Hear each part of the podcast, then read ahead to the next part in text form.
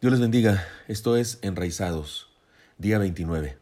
Los asuntos espirituales en la iglesia. Dones, ministerios y operaciones, primera parte.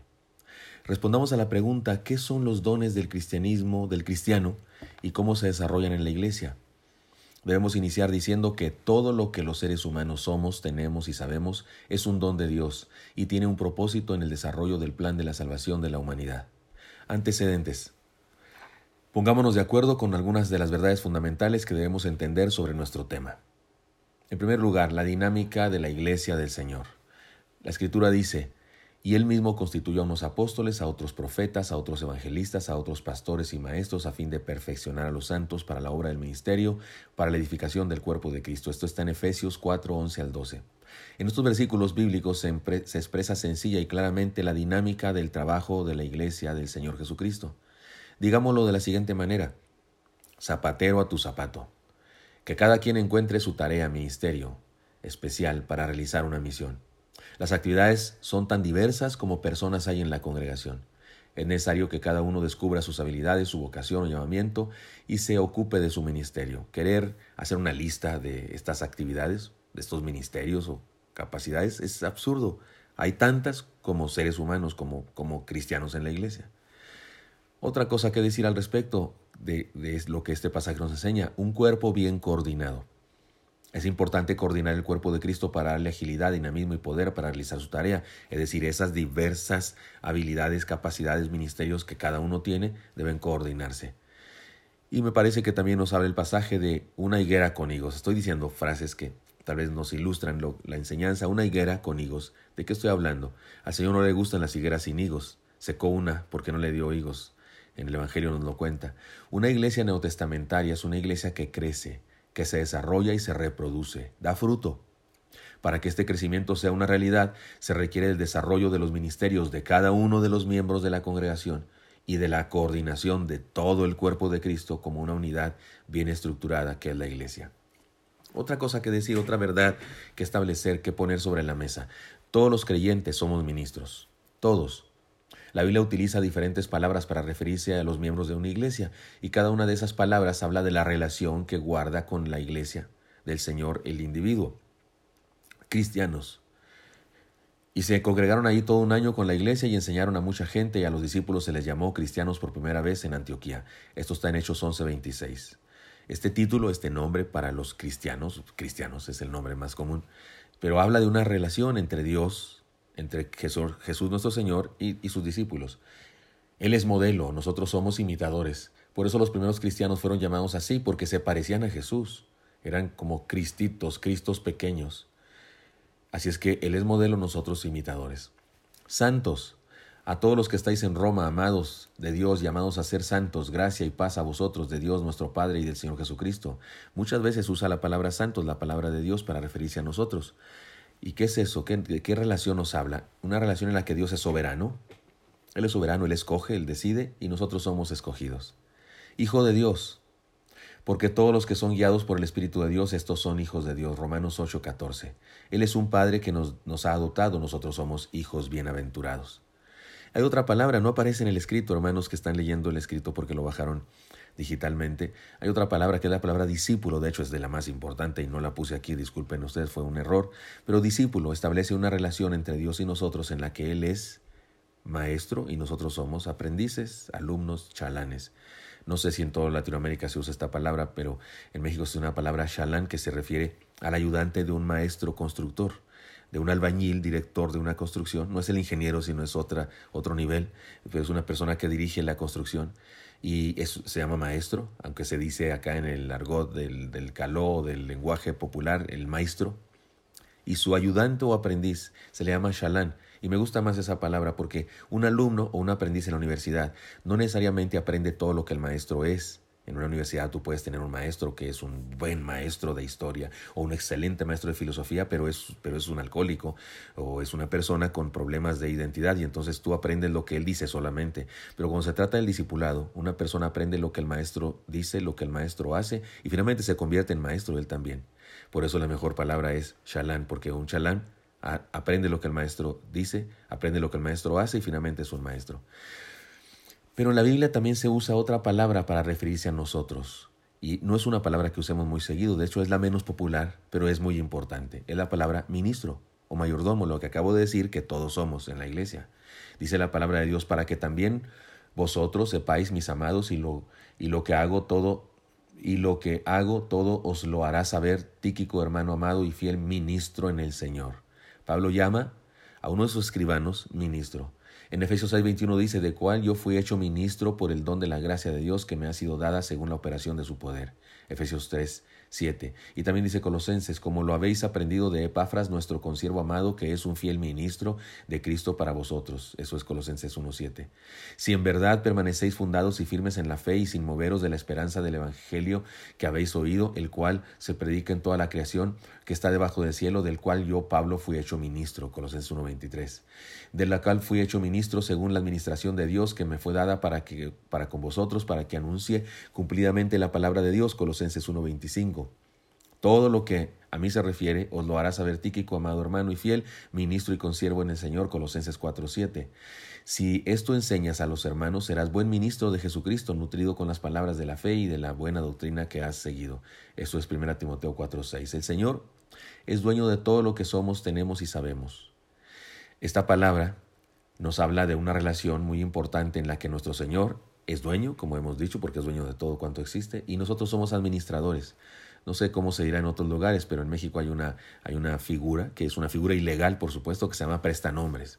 Personas que se quieren enriquecer, en ocasiones políticos o otras personas que se quieren enriquecer más allá de lo permitido, y entonces se consiguen prestanombres, personas que dan su nombre y aparecen como dueños aunque no lo sean. Bueno, pues eh, perdonen la comparación, pero somos algo así como prestanombres, porque la escritura de la casa de que yo habito dice mi nombre, dice que es mía. El carro que yo conduzco dice que es mío, pero la verdad es que no es mío, la casa no es mía, es de Dios, y el carro no es mío, es de Dios. Entonces soy un prestanombres, porque soy un administrador de las cosas que le pertenecen a Dios. El problema es que siempre usamos la palabra ministro para referirnos a los pastores de la iglesia, lo cual está bien porque ellos, los pastores, sí son ministros, pero cada creyente es uno, es un ministro. Desde el más chico hasta el más grande ha recibido de Dios gracia para compartir con los demás, y esto es lo que lo convierte en ministro. Cada uno según el don que ha recibido, ministrelo a los otros, como buenos administradores. Y allí administradores es la palabra mayordomo, la palabra ministro, son sinónimos. Y en la Biblia se, se pronuncia para referirse a un creyente que ha recibido a Cristo y la gracia que conlleva. Todos los ministerios de la iglesia se coordinan en el ejercicio de los dones que Dios les ha dado. Esta es la otra verdad que hay que poner sobre la mesa. Repito, todos los miembros de la iglesia se coordinan en el ejercicio de los dones que Dios les ha dado. Hay una gran diferencia entre lo que es una organización y un organismo, y la iglesia es un organismo. En una organización las cosas están ordenadas por diferentes parámetros, puede ser por tamaños, antigüedad, color, etc., como un edificio, un cuadro plástico, una, escritura, un escritorio, perdón, etc. Por ejemplo, usted puede agarrar unos vasos, unos vasos unos rojos, unos azules, unos amarillos, y le dice a su niño, por favor, organízalos por colores, y pues los organiza por colores, pero los vasos no tienen relación ni siquiera con los de su mismo color, salvo que son del mismo color, pero no, no pasa nada. Si están juntos separados, no hay, no hay, no, no, no hay una relación viva, es una relación solamente de, de color. Pero en un organismo, los diferentes elementos tienen vida y se entrelazan entre sí en una forma dinámica y poderosa. El orden puede ser causado por los parámetros de una organización, sí, perdón, el orden no, no, no está causado por los parámetros de una organización, sino por los propósitos del organismo. En, un cuerpo humano, por ejemplo, no están todos los dedos índices en el mismo lado, no, hay uno en la mano derecha y otro en la mano izquierda. No, no, no están puestos por tamaños los dedos, no están puestos por función porque es un organismo. El mejor ejemplo de un organismo entonces es el cuerpo del ser humano. Todas las partes de nuestro cuerpo están puestas en el lugar preciso y realizan una tarea específica en la que cada miembro depende de los demás y los demás dependen de él. La iglesia es un cuerpo con vida. Leamos la descripción de la palabra de esta verdad. Cada uno según el don que ha recibido, ministrelo a los otros como buenos administradores de la multiforme gracia de Dios. Primera de Pedro 4.10 lo mencioné hace rato, pero aquí, aquí va. Otro pasaje de la Escritura, y él mismo constituyó a unos apóstoles, a otros profetas, a otros evangelistas, a otros pastores y maestros, a fin de perfeccionar a los santos para la obra del ministerio y para la edificación del cuerpo de Cristo, hasta que todos lleguemos a la unidad de la fe y del conocimiento del Hijo de Dios, a un varón perfecto a la medida de la estatura de la plenitud de Cristo. Para que ya no seamos niños fluctuantes llevados por doquiera de todo viento de doctrina, por estratagema de hombres que para engañar emplean con astucia las artimañas del error, sino que siguiendo la verdad en amor, crezcamos en todo en aquel que es la cabeza, esto es Cristo, de quien todo el cuerpo bien concertado y unido entre sí por todas las coyunturas que se ayudan mutuamente, según la actividad propia de cada miembro, recibe su crecimiento para ir edificándose en amor. Esto está en Efesios 4, 11 al 16. La cosa es clara. Este pasaje nos dice que cada miembro de la iglesia ha recibido un don que debe poner al servicio de los demás. Se trata de habilidades o capacidades para servir, no para presumir, ni para usar como medio de manipulación, sino para servir. Además dice que el ejercicio de los dones, se, en el ejercicio de los dones se da el contexto de la iglesia. O sí, los dones son otorgados para el buen funcionamiento y coordinación del cuerpo de Cristo y no para el uso personal.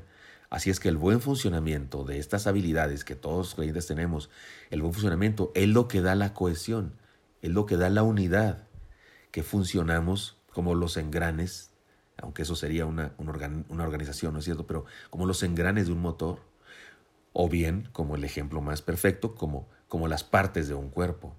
En un cuerpo el corazón bombea sangre para diferentes partes del, del organismo, pero, pero no la bombea si no se purifica primero en otros órganos como, como riñones, hígado, yo perdón doctor, es mi ignorancia. Es decir, cada parte del, del cuerpo humano, cada órgano, cumple una función con relación a los demás. Un solo, una, una, sola parte del cuerpo humano solita se pudre, se muere, no existe, se, se, acaba. Pero toda, pero junta con lo demás, en interacción con lo demás, es que tiene vida. Esto nos lleva a una tremenda verdad. El ejercicio del ministerio de los miembros depende del crecimiento y desarrollo de la Iglesia. Por todo ello, podemos hacer las siguientes declaraciones de fe. La Iglesia está formada por muchos miembros. Cada uno ha recibido dones y debe ministrarlos en la Iglesia. Primero los Corintios 12, 14 dice, además, el cuerpo no es un solo miembro, sino muchos. Otra declaración, la Biblia usa el concepto don, porque acabo de decir en esta declaración que la iglesia está formada por miembros que tienen dones. Entonces tengo que decir esto, la Biblia usa el concepto don para referirse a todo aquello que Dios nos ha dado, todo lo cual es, una, es un instrumento para desarrollar un ministerio en la iglesia. Comete un grave error, el, cometemos un grave error al usar la palabra don para referirnos exclusivamente a manifestaciones sobrenaturales. Hay gente que cree que cuando usamos la palabra don nos referimos a milagros, sanidades o experiencias sobrenaturales, perdón, o experiencias como las lenguas o interpretación de lenguas. También es un error considerar como don solamente a las actividades de liderazgo como enseñanza, predicación. En los siguientes versículos podemos encontrar una gran variedad de conceptos que la palabra don nos describe. Necesito, hermanos, compartirles y necesito guiarles en, en muchos textos que voy a leer ahora para demostrar una cosa. La palabra de Dios, la Biblia, utiliza la palabra don para muchas y diversas cosas, que en resumen es lo que Dios nos ha dado. Por ejemplo, se usa la palabra don para referirse a un ministerio o un nombramiento. Les leo, y yo he dado en don los levitas a Aarón y a su hijo de entre los hijos de Israel para que ejerzan el ministerio de los hijos de Israel en el tabernáculo de reunión y reconcilien a los hijos de Israel para que no haya plaga en los hijos de Israel al acercarse los hijos de Israel al santuario. Esto está en números 8, 19 y aquí queda clarísimo que a lo que se llama don es al, al ministerio sacerdotal, al nombramiento de ser sacerdotes. Porque he aquí yo he tomado a vuestros hermanos los levitas de entre los hijos de Israel, dados a vosotros en don de Jehová, para que sirvan en el ministerio del tabernáculo de reunión. Mas tú y tus hijos contigo guardaréis vuestro sacerdocio en todo lo relacionado con el altar y del velo dentro, adentro, y ministraréis. Yo os he dado en don el servicio de vuestro sacerdocio, y el extraño que se acerque morirá. Números 18, 6 al 7. Es interesante, pero se usa la palabra don en realidad para dos sentidos diferentes. O sea, los levitas como sacerdotes son un don para el pueblo, o sea, un regalo de Dios para el pueblo. Pero además el ministerio sacerdotal es para los levitas un don que Dios les dio. Entonces la palabra don se usa en este pasaje para referirse a un nombramiento, a un título, a un ministerio. También se usa la palabra don para referirse a, algo material, un asunto material, agua, fuentes de agua. Miren lo que dice Josué 15, 19. Y ella respondió, concédeme un don, puesto que me has dado tierra de Negev, del Negev, dame también fuentes de aguas. Él entonces le dio las fuentes de arriba y las de abajo. ¿Qué está pidiendo esta persona a Josué? Pozos de agua. Y usa la palabra don. Ahora, sí son un don, porque es algo que Josué les permitió tener de parte de Dios. Así es que es don de Dios a través de Josué. Sí, la palabra don se usa para referirse a, todo lo que Dios nos da. En tercer lugar, también se usa la palabra don para referirse a una ofrenda material de los hombres a Dios. Dice así Salmo 14, perdón, Salmo 141, 2. Suba mi oración delante de ti como el incienso, el don de mis manos como la ofrenda de la tarde. ¿A qué llama aquí el salmista don? A su ofrenda, a, a ese holocausto que está haciendo y le dice que es su don del ser humano a Dios.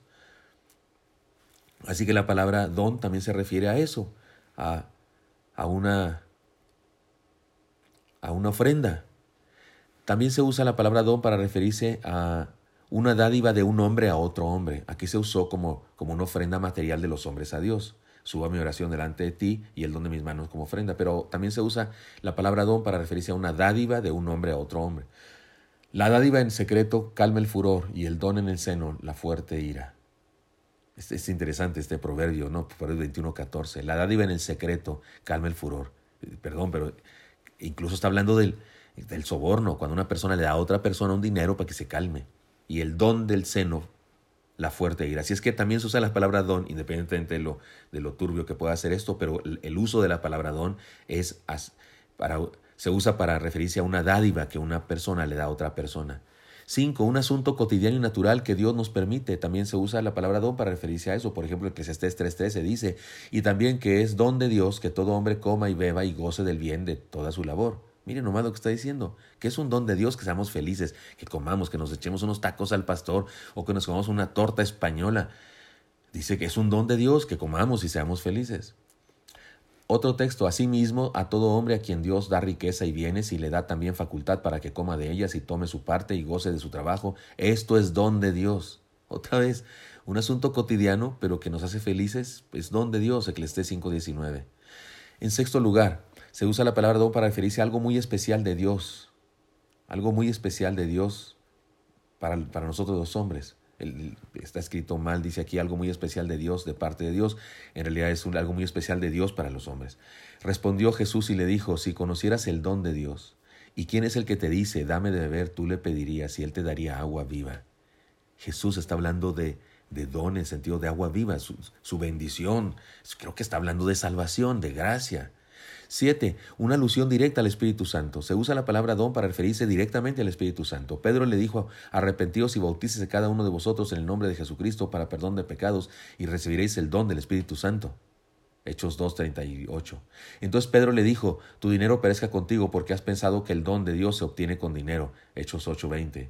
Y los fieles de la circuncisión que habían venido con Pedro se quedaron atónitos de que también sobre los gentiles se derramase el don del Espíritu Santo. Hechos 10:45. Si Dios pues les concedió también el mismo don que a nosotros que hemos creído en el Señor Jesucristo, ¿quién era yo que pudiese estorbar a Dios? Hechos 11:17. Incluso usa la palabra don para referirse a una bendición que tiene que ver con conocimiento, madurez, enseñanza, etc. Miren cómo dice Romanos 1.11, porque deseo veros para comunicarlos algún don espiritual, a fin de que seáis confirmados.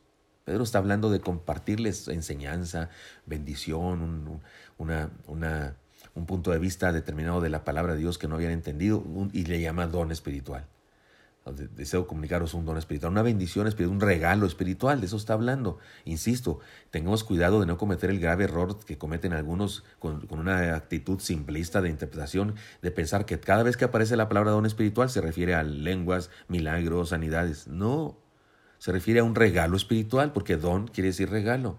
Así que cuando usted escucha un sermón y recibe enseñanza, es un don espiritual que recibió de Dios, porque recibió una enseñanza espiritual. Nueve, se usa la palabra don para referirse a una alusión directa a la salvación. Pero el don no fue como la transgresión, porque si por la transgresión de aquel uno murieron los muchos, abundaron mucho más para los muchos la gracia. Y el don de Dios por la gracia de un hombre Jesucristo, y con el don no sucede como en el caso de aquel uno que pecó, porque ciertamente el juicio vino a causa de uno solo, un solo pecado para condenación, pero el don vino a causa de muchas transgresiones para justificación. Pues si por la transgresión de uno solo reinó la muerte, mucho más reinará en vida por uno solo Jesucristo, los que reciben la abundancia de la gracia y el don de la justicia. Es, una alusión directa a la salvación. La salvación es un don y no es hacer milagros, no es, no es hablar en lenguas, es un regalo de salvación, de estar inscrito en el libro de la vida. Esto está en Romanos 5, 15 17. 10. Todo lo que hay en la vida cristiana es un don. Mire cómo dice 1 Corintios 1, 7. De tal manera que nada os falta en ningún don, esperando la manifestación de nuestro Señor Jesucristo. Nada os falta. Entonces, ¿qué es un don? Todo lo que tenemos que nada nos falta y todo lo que tenemos entonces es eso, regalo de Dios. 11. Algo muy especial, distinto y único para cada quien. También se usa la palabra don para referirse a eso, algo muy particular para cada quien.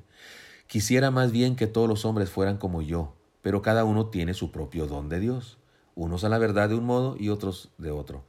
Pablo está hablando aquí del celibato, y de unos pueden tener uno y pueden tener ese don, otros no. Y dice, el, asunto está en que usa la palabra aquí don, 1 Corintios 7, 7, para referirse a, un regalo especial para cada uno. 12. Se refiere también a una capacidad para hacer algo. Pero si no tiene don de continencia, cásese, pues mejor es casarse que estarse quemando. 1 Corintios 7, 9. Es decir, una capacidad para hacer algo, en este caso soportar la soltería o está tranquilo con la soltería. 13. Se trata también la palabra don de una bendición en respuesta a la oración. Mire cómo dice, según a los Corintios 1:11, cooperando también vosotros a favor nuestro con la oración para que por muchas personas sean dadas gracias a favor nuestro por el don concedido a nosotros por medio de muchos. Así que también tiene que ver con una respuesta a la oración.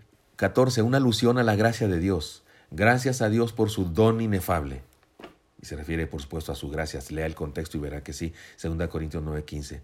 Es una alusión a la salvación. Otra vez, porque por gracia sois salvos por medio de la fe y esto no de vosotros, pues es don de Dios. La salvación es regalo de Dios, Efesios 2:5. 16. Se trata también de una descripción de la gracia que usa los hombres, del cual yo fui hecho ministro por el don de la gracia de Dios que me ha sido dado según la operación de su poder. ¿A qué se refiere Pablo con don aquí? A, la gracia de Dios en su vida. Efesios 3, 3, 3, 7. 17. Se usa la palabra don para referirse a una bendición diferente para cada creyente de acuerdo a Cristo, pero a cada uno de nosotros fue dada la gracia conforme a la medida del don de Cristo. Efesios 4:7 es un concepto que ya habíamos visto antes con otro texto. 18. Un ministerio o cargo para trabajar en la obra, como el, como el primero. No descuides el don que hay en ti que te fue dado mediante la profecía con la imposición de las manos del presbiterio. Algunas personas creen que cuando pasó esto impusieron las manos al hermano y que oraron y que vino profecía. Lo que significa profecía, predicación, declaración. Lo que pasó aquí es que ordenaron al hermano como, como pastor y al ordenarlo le, le impusieron las manos. ¿Y, ¿Y qué es lo que recibió? Un cargo un cargo, pastorado, el pastorado. Primera Timoteo 4:4. El problema es que algunos siempre interpretan esto espiritualoidemente. No pueden ver la palabra don, no pueden ver la palabra profecía sin pensar en vaticinio y sin pensar en cosas sobrenaturales. Aquí está hablando de algo absolutamente natural. Se oró por una persona para, para ordenarlo al ministerio y se, y se dijo la palabra, se, se le declaró pastor y, y se le impusieron las manos y recibió el don de ser pastor de ser reconocido como pastor, de ser, de ser autorizado para ministrar. 19. Una solicitud de oración contestada, por lo cual te aconsejo que avives el fuego del don de Dios que está en ti por la imposición de mis manos, según Timoteo 1.6. Este, no estoy seguro de que ese es el texto que, quiero usar aquí, pero el, asunto está en que en este caso la palabra don aparece para referirse otra vez a un ministerio que le fue dado a alguien. Cualquier cosa buena es un don. Toda buena dádiva y todo don perfecto desciende de lo alto del Padre de las Luces, en el cual no hay mudanza ni sombra de variación. Santiago 1.17. ¿Qué tiene usted, hermano, que no se lo haya dado Dios? ¿Qué cosa buena tiene que no se le haya dado Dios? Y usted dice, no, todo lo que tengo me lo ha dado Dios, entonces todo eso que tiene usted se llama don. Usted dice, oiga, pero yo tengo un carro. Es un don de Dios. No, le regaló Dios ese carro, porque don es, la palabra regalo. Aparece que, que vimos a una mujer pidiendo, pidiendo un pozo y se, y se usó la palabra don para referirse a un pozo de agua. Sí, don es todo lo que Dios nos da. Y, y 21. Todo lo que hemos recibido, cada uno de Dios es un don. Cada uno, según el don que ha recibido, ministra a los otros como buenos administradores de la multiforme gracia de Dios. Primera de Pedro 4, 10. Como podemos notar en los versículos anteriores, la palabra don se utiliza para describir diferentes cosas, pero todas ellas tienen relación con una que las unifica. Un don es un regalo de Dios. Un don es algo que solo tenemos por la gracia de Dios, y en este concepto caben muchísimas cosas. De hecho, no es posible tener nada bueno que no venga de Dios. La vida, el aire, la vista, el sol, la carrera, una canasta, la carrera me refiero a carrera universitaria, una canasta, la una casa, perdón, una canasta. Se nota que ya de madrugada y, y, estoy casi dormido, ¿no? Una, una, el aire, la vista, el sol, la carrera, una casa, la familia, el amor, una amistad, un ministerio que desarrollamos en la iglesia, etcétera, es don de Dios. En el concepto don caben muchísimas cosas. Queda claro que no solo se trata de habilidades, sino de posibilidades y hasta de objetos materiales. Don es todo aquello que Dios nos dio y lo puede usar en su obra. Una vez dicho esto, vayamos a otra declaración. Todo cristiano debe usar aquello que ha recibido de Dios para servir en la obra de Dios en su iglesia, es decir. Reflexionemos en lo que enseña 1 de Pedro 4:10. Cada uno, según el don que ha recibido, ministra a los otros como buenos administradores de la multiforme gracia de Dios. Desglosemos esto. Cada uno, es decir, todos cualquiera sin excepción. Según el don que ha recibido, es decir, todo lo que tiene, lo que sabe y lo que es. Pedro no define lo que quiere decir con don, porque seguramente se refiere a todo. Para él, don se refiere a todo lo que has recibido.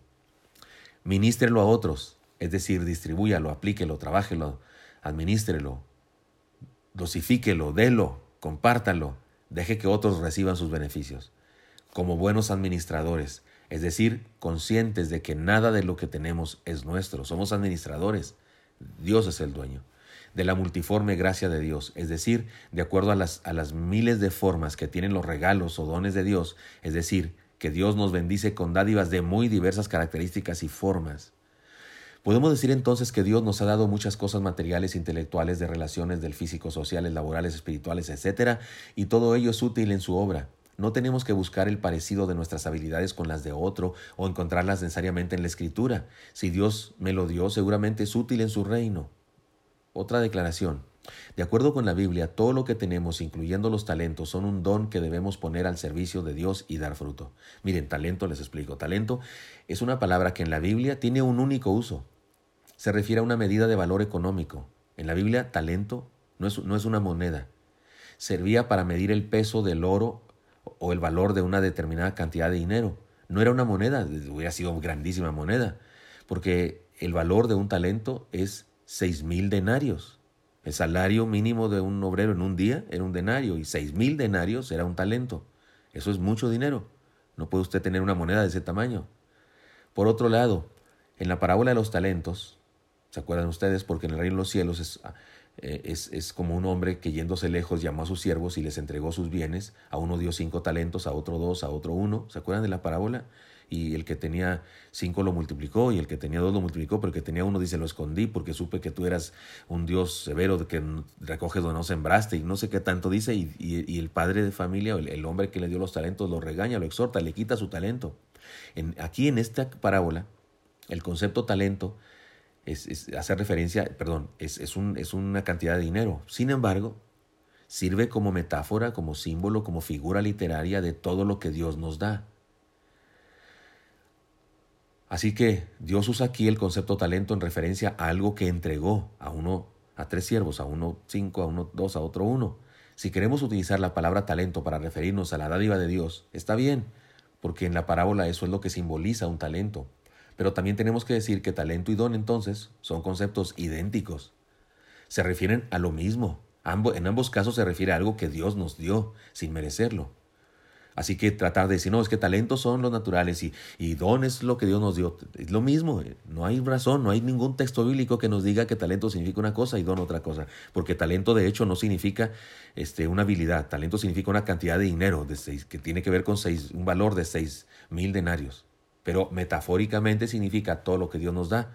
¿Y qué es todo lo que Dios nos da? Don. Entonces son sinónimos. Es probable que ahí el uso popular de talento se refiere a las habilidades que una persona posee, pero de acuerdo con la Biblia eso también es un don. Decir que talento es algo natural y don es algo que Dios nos dio después de la conversión no tiene una base bíblica. Los inconversos también han recibido dones de Dios. Que ellos no lo reconozcan como regalo de Dios o no lo pongan al servicio de Dios no, no evita que sea verdad. De hecho, ¿no es cierto que hay personas que tienen el don de la música? Porque hay gente que dice, no, no, la música si es inconverso no es don, es talento. Perdón, es un regalo de Dios. Hay músicos que son ateos o son perversos, son patanes y no, no creen en Cristo, no caminan con Dios, pero tienen un tremendo, gigantesco don de la música. ¿Quién lo puede negar? ¿Y quién se lo dio? Ni modo que el diablo. ¿Quién se lo dio? Dios. Dios da todos los dones a los seres humanos, a los inconversos y a los conversos también. Usted, usted está pensando, oiga, no, pero el don de sanidades y de milagros, permítame. Acuérdese que hemos hablado de, creo que leí 21 conceptos diferentes. Estamos hablando de 21 conceptos diferentes de la palabra don. Tiene razón usted si está pensando, oiga, pero los dones, sí tiene razón. De eso voy a hablar en las próximas lecciones. De las diferentes clases de dones que existen y que Dios da a los seres humanos. Y hay algunos que son exclusivos de los cristianos, por supuesto que sí. Pero téngame paciencia y vayamos juntos estudiando este, este tema.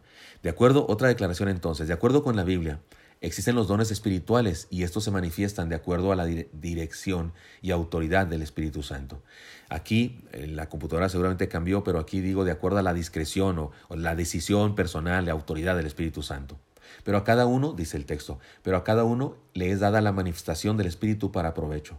Porque a éste es dada por el Espíritu palabra de sabiduría, a otro palabra de ciencia según el mismo Espíritu, a otro fe por el mismo Espíritu, y a otro dones de sanidades por el mismo Espíritu, a otro el hacer milagros, a otro profecía, a otro discernimiento de espíritus, a otro diversos géneros de lenguas y a otro interpretación de lenguas. Pero todas estas cosas las hace, todas estas cosas las hace uno y el mismo Espíritu, repartiendo a cada uno en particular como él quiere. 1 Corintios 12, 7 al 11. Estos, estos dones espirituales son habilidades del Espíritu de Dios. El Espíritu Santo de Dios las manifiesta cuando Él quiere, por medio de quien Él quiere y cuando Él quiere. No son habilidades nuestras, sino del Espíritu Santo de Dios. En el siguiente estudio abordaremos este tema más específicamente. Por ahora solo debemos entender que no es posible separar el ejercicio de los dones fuera de la vivencia del cuerpo de Cristo, que es la Iglesia. Dios nos capacita para propósitos altruistas, el servicio y el beneficio de los demás, y no con propósitos egoístas para nuestro provecho personal. Así es que le pido, sea paciente, hablaré más sobre los dones espirituales y sobre otras cosas en las siguientes lecciones. Por lo pronto, quedémonos con esta idea. Dios nos da dones a los seres humanos y a los cristianos en la iglesia para que funcionemos dentro de la iglesia y no me refiero dentro de las paredes del templo, dentro del funcionamiento de la iglesia. La iglesia se esparce y se va por todas partes de, la comunidad y ahí sigue siendo iglesia, ejerciendo los dones que Dios le dio para, para bendición, para proclamación, para enseñanza, para servicio. Conclusión entonces. Muchos cristianos pasan toda la vida buscando sus dones porque solo piensan en algunos muy sensacionalistas que se mencionan en la Biblia. Algunos solamente creen que los únicos dones que hay son las lenguas, interpretación de lenguas, sanidades, milagros en vez de lo cual deberían dedicarse a trabajar para Dios con lo que es bien evidente que ya tienen. El trabajo es el único lugar en donde se puede descubrir los dones que uno tiene. No se puede descubrir. E-, ¿Eres bueno para la carpintería? Pues haz un mueble para saber si eres bueno. ¿Es bueno para las matemáticas? Pues haz algunas operaciones. ¿Cómo se sabe? En ejercicio se sabe cuáles habilidades Dios me ha dado. Pensemos en las cosas que nos gusta hacer para el Señor. Identifiquemos aquellas cosas que mejor sabemos hacer. Tratemos de recordar los resultados que hemos obtenido cuando hacemos cosas para el Señor. Consultemos con otros hermanos de la iglesia y preguntemos sobre el ejercicio de nuestros dones. Y seamos honestos y dejemos que Dios nos use más y más cada día. Ahora bien, para, para ilustrar algo de esto, sé que posiblemente los dejo con algunas dudas, pero no se acaba aquí. Estudiaremos este tema durante toda esta semana. Pero déjenme darles una ilustración, una anécdota que nos pueda ayudar a concluir aquí. He tenido la experiencia de realizar un famoso test que, según se dice, sirve para averiguar los dones espirituales que un creyente tiene. En cada ocasión he observado que alguno de mis compañeros o compañeras que realizaron el mismo test que yo, y a quienes conozco bien y sé que no lo sigue ni su sombra, o sea, no, son, no tienen seguidores, no lo sigue ni su sombra, es, metafórico aquello, ¿no? Obtienen un resultado en el test que curiosamente dice que, que su don preponderante es el liderazgo. Yo digo, pues si esto no lo sigue ni su sombra, ¿de dónde le salió alto el liderazgo? Esto me ayuda a entender que aquel famoso test sirve para identificar las frustraciones, o en el mejor de los casos, sirve para identificar los anhelos de uno. Uno contesta lo que uno anhela. Pero no es posible, ni es necesario, que averigüemos nuestros dones por medio de un test. No es así como se averigua. Se vive trabajando, sirviendo al Señor. Y los dones espirituales que mencioné antes, déjenme anticiparles algo para no dejarlos con tanta duda. Esos, no, nos ocupamos de esos. Diversos dones de lenguas, interpretación de lenguas, sanidades, milagros. No, no nos ocupamos de esos dones nosotros. Son del Espíritu. El Espíritu los puede manifestar cuando Él quiera, no es asunto mío, es asunto de Él.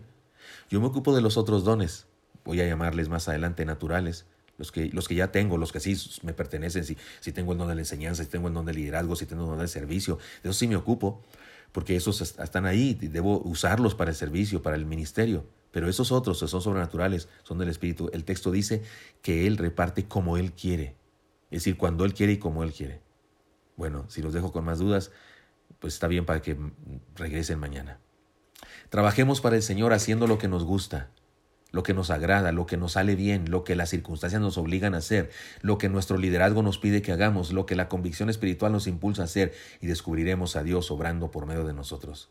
Y si a alguno le molestó un poquito que dije, hagamos lo que nos gusta, lo que nos agrada, y ustedes dicen, oiga, no, porque eso es egoísmo, la Biblia dice que Dios es el que produce en nosotros así el querer como el hacer por su buena voluntad.